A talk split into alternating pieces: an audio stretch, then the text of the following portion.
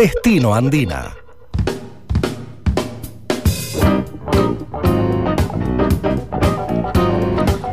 nueve de la mañana seguimos en Destino Andina, la temperatura sigue subiendo. Acordate que esta noche va a haber tormentas, sobre todo en el sur, en Alvear específicamente puede caer granizo, así es que atento para esta noche, deja el auto o no salgas vos para evitar, evitar algún que otro tipo de, de, accidente. Vamos a hablar de un tema muy bonito y hemos traído a gente que sabe mucho sobre esto y tiene que ver con ¿Qué rol, eh, ¿Qué rol juega? Mirá el juego de palabras que voy a hacer, cuántas veces voy a decir juego. ¿Qué rol tienen los juegos en la crianza respetuosa y en el desarrollo, sobre todo de las infancias que tienen menos de tres años? Entonces, he traído aquí, nos han venido a visitar a la licenciada en psicología, Paola Laspada. Bienvenida, Paola. Bueno, muchas gracias, un gusto estar acá. Y también a la licenciada Natalia Gullota, licenciada en fonoaudiología, bienvenida. Gracias, un placer. Bueno, esas van a dar una charla gratuita que es este viernes y es virtual, por eso atención a todos nuestros departamentos que eh, no, se, no van a tener ese problema de la distancia, porque es para todos, es gratuito y es para todas las personas que acompañen infancias, docentes, personal de salud, familias, aquellos que estén pensando en incorporar eh, un nuevo integrante, una nueva integrante a la familia. Y les pregunto a ustedes, arranco con Paola, si les parece, ¿por qué es importante? No, voy a arrancar antes. ¿Es importante jugar en la infancia? Es súper importante. El juego es el idioma de los niños y las niñas, por decirlo de alguna forma. Quienes acompañamos su desarrollo tenemos que recordar ese idioma y acompañar desde, desde el juego espontáneo, desde lo que vaya apareciendo, porque es la forma en la que crean nuevas redes neuronales, en la que se desarrollan cognitivamente, en la que desarrollan sus vínculos con otras personas, el contacto social, el mundo emocional y eh, también de la forma en la que elaboran procesos internos, situaciones que hayan vivido, pueden canalizar la agresión. El juego es fundamental para el desarrollo. Un juego libre, en un espacio seguro, con padres o cuidadores que sepan de la importancia y que lo faciliten sin interrumpirlo. ¿Cuáles son los puntos más importantes que van a tener, por ejemplo, en esta charla del viernes? Bueno, lo más importante es poder eh, hablar del juego como una forma de vida de las niñeces eh, sobre todo ver qué beneficios trae el juego, cómo podemos acompañar, guiar, como dijo Pau, sin interrumpir o sin dirigir el juego y eh, todos los beneficios que tiene en relación al desarrollo global del niño, porque tiene muchas áreas para desarrollar en cuanto a la comunicación, lo emocional, su desarrollo motor, y desde esta mirada del juego libre, espontáneo, acompañado, eh, como desde el lado, desde el adulto, digamos, ¿sí? ¿Cómo nos damos cuenta si estamos eh, fomentando el juego libre o si estamos muy atentos y estamos al final terminando que haga lo que nosotros queremos según la edad que tiene, según la cantidad de meses? ¿Cómo sabemos si es juego libre realmente? Hermosa pregunta, porque es súper importante. ¿Cuántas veces creemos que estamos jugando y en realidad estamos haciendo una actividad o diciéndole al niño o a la niña qué es lo que tiene que hacer. Para saber qué es juego, tenemos que garantizar que esté guiado por el pequeño o la pequeña. Y guiado es que sea espontáneo, que sea que nazca desde adentro y la función del adulto la va a ir marcando ese ese juego, ese deseo. A veces pretenden que los, las personas adultas solo observen y no, no participen, y otras pretenden que sí estén jugando y que jueguen jugando realmente, no haciendo de cuenta que juegan. Y cuando vemos disfrute, cuando vemos que un peque está implicado al 100 en el juego, entonces estamos hablando de juego. Placer, cuando hay placer, cuando hay... El niño sabe que juega o la niña sabe que juega, no es que está alucinando, está, está claro y está involucrado en cuerpo, en emoción y en mente en ese juego. ¿Y el lenguaje qué rol tiene dentro del juego?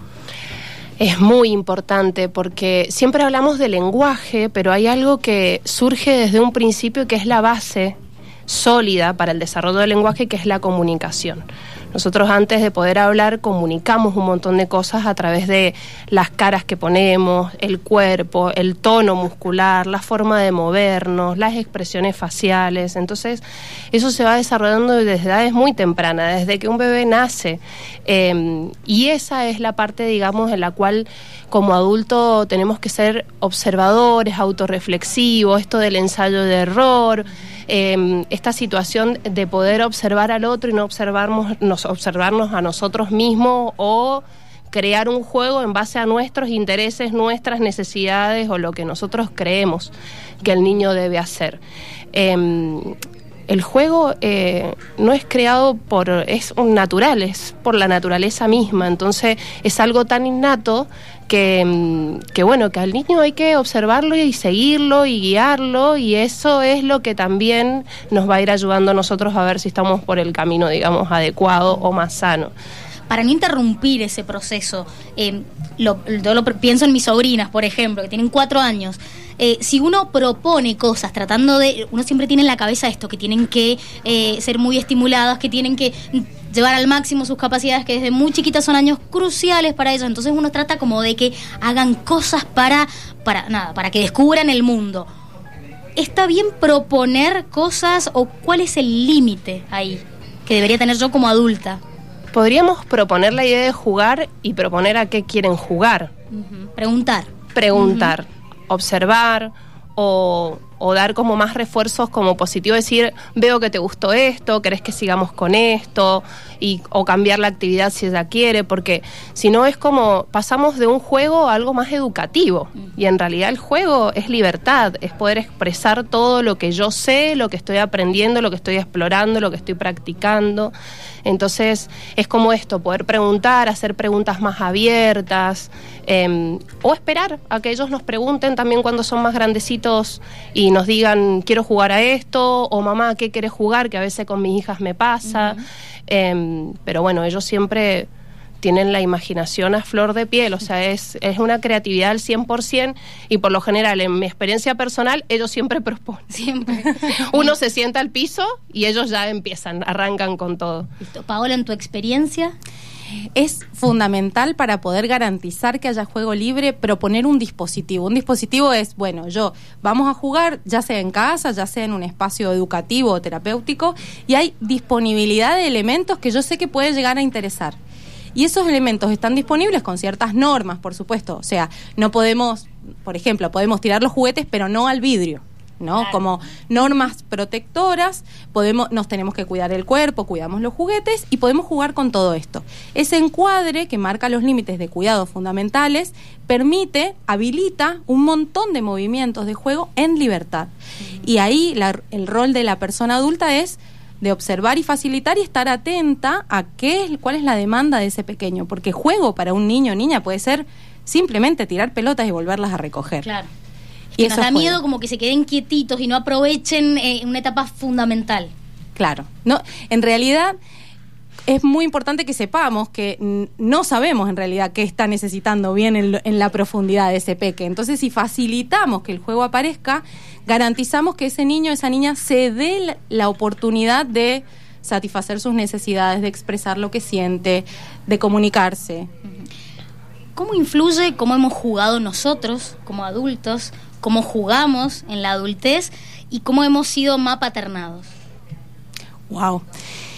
¿Cómo hemos jugado? Probablemente hayamos jugado muy libres, eh, porque hasta los 8, 9 años, hasta la pubertad, el juego es una necesidad básica. Entonces, hemos, hemos jugado, jugado de verdad. Después, cuando vamos creciendo, las demandas del entorno nos invitan a dejar de jugar y a, creer que todo eso era mentira, que era fantasía, que es una niñada, y en realidad es súper importante jugar también. Y debemos recordarlo para acompañar y jugar de verdad, no hacer de cuenta. Jugar, jugar. Y cómo hemos sido criados también influye un montón porque mm, a la hora de jugar, de criar y de acompañar ponemos el cuerpo y en el cuerpo hay memorias que no están al, al alcance de la conciencia, de lo que yo puedo estar pensando aquí y ahora. Son memorias más inconscientes que las pongo en juego, valga la redundancia me, me pongo toda esa historia, toda esa forma, esas, esa forma vincular, ese vínculo de apego con el que crecí, lo pongo al servicio de la persona que estoy acompañando, quiera o no quiera. O sea, lo puedo elegir trabajarlo quizás terapéuticamente y entonces voy a poner al servicio aspectos más saludables o más elaborados y si no lo trabajo pongo lo que hay. Hay diferencias, siempre se habla de esto, de los niños, las niñas y la tecnología, ahora todo esto de los juguetes de madera. ¿Hay diferencias en los, o, influye en algo el objeto con el que se juega, la, el tipo de objeto con el que se juega? Yo creo que los objetos son un complemento al juego. eh, es, es un instrumento para poder jugar y no en sí que el tipo de juego es el que va a generar una calidad, en calidad, digamos. Sí tiene que ver con que hay dispositivos, hay objetos que son como más llamativos, tienen más estímulos auditivos, visuales, táctiles, que pueden generar como mucha información, que a veces en ciertos niños puede ser prudente y en otros no tanto y tiene como como un fundamento en cuanto a cuánta atención le presto yo si los estímulos son más fuertes comparado con una pantalla, por ejemplo, ¿sí?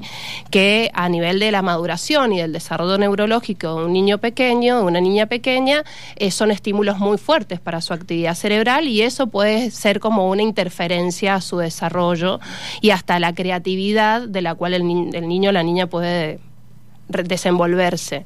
Y o por otro lado, pensar en cuánto los dispositivos nos afectan a nosotros como adultos. Muchas veces nos pasa de, que el niño esté o la niña esté jugando y papá o mamá estamos con los teléfonos escribiendo, para, espérame, que te juego con vos. y esas son, esas son interferencias en realidad y hasta ellos mismos nos los hacen notar un montón, en la, hasta en la forma de expresarse. De repente se enojaron y, como que nuestra reacción es no saber por qué, o tirarse arriba nuestro, o tocarnos el brazo y decir, mamá, dale, vamos a jugar. Entonces, bueno, eh, la verdad que todo lo que es la parte tecnológica está interfiriendo mucho en la parte de vincular, en la parte de interacción, no solamente de las niñeces, sino también de los adultos. Entonces, como que ellos también nos, nos traen a decir, mira, acá estoy, mírame.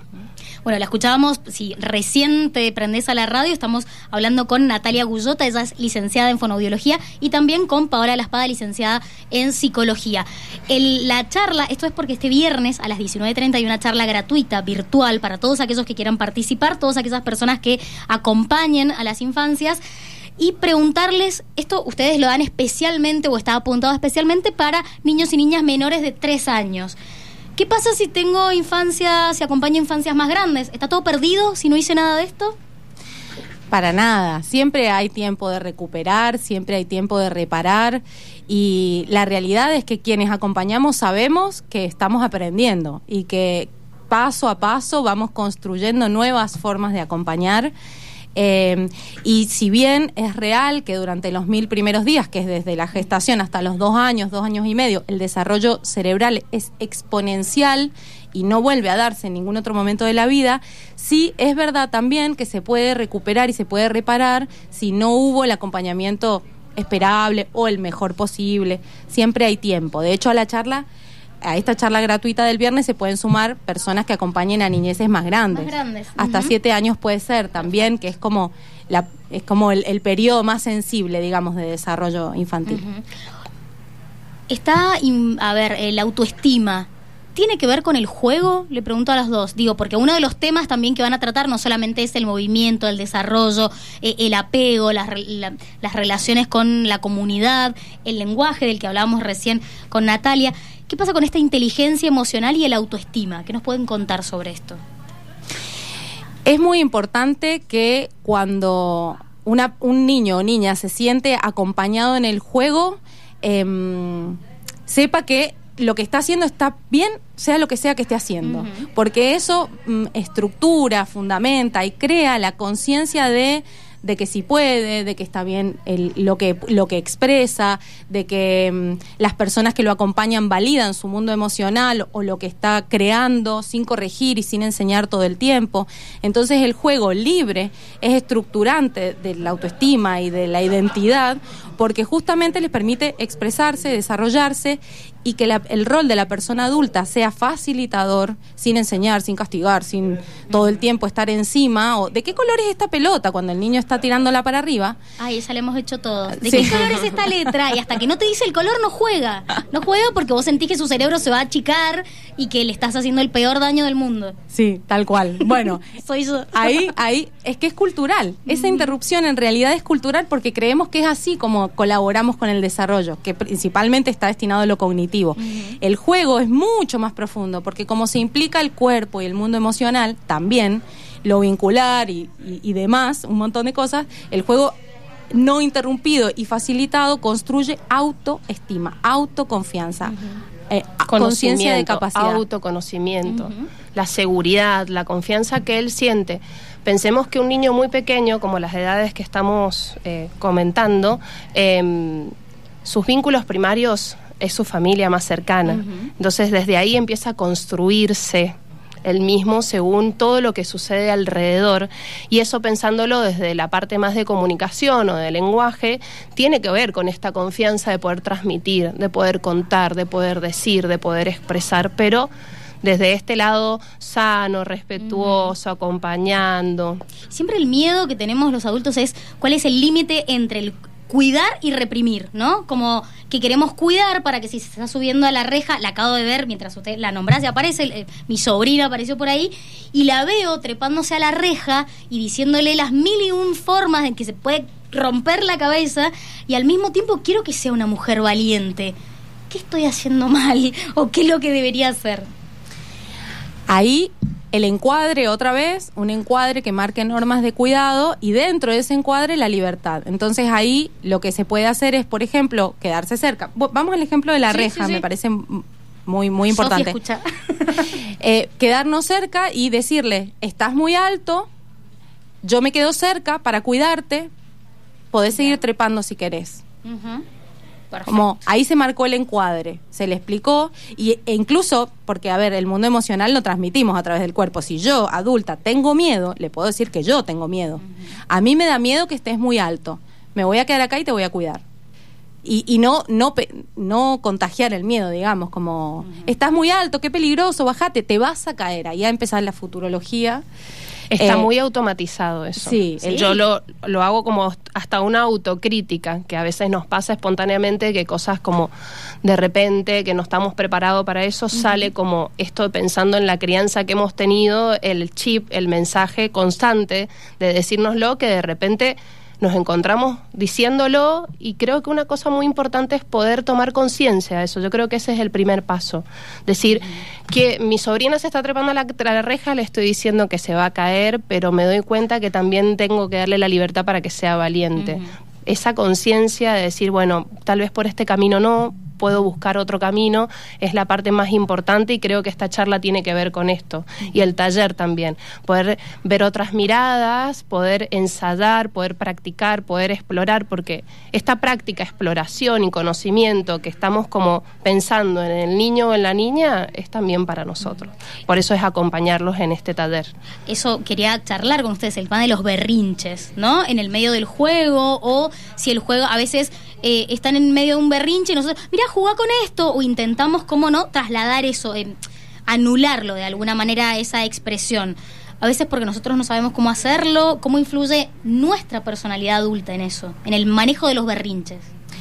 Influye mucho porque cuando eh, vemos a un pequeño hacer un estallido emocional, como comunicamos lo que sentimos a través del cuerpo, las personas adultas empezamos a sentir eso mismo. Entonces, si ese pequeño o pequeña está enojada, yo me empiezo a enojar. Claro. Y, y voy reaccionando en función de las herramientas que tengo. Si yo estoy acostumbrada a enojarme y gritar, voy a gritar. Y voy a mostrar que la forma de resolver esa situación es gritando, o pegando, o castigando.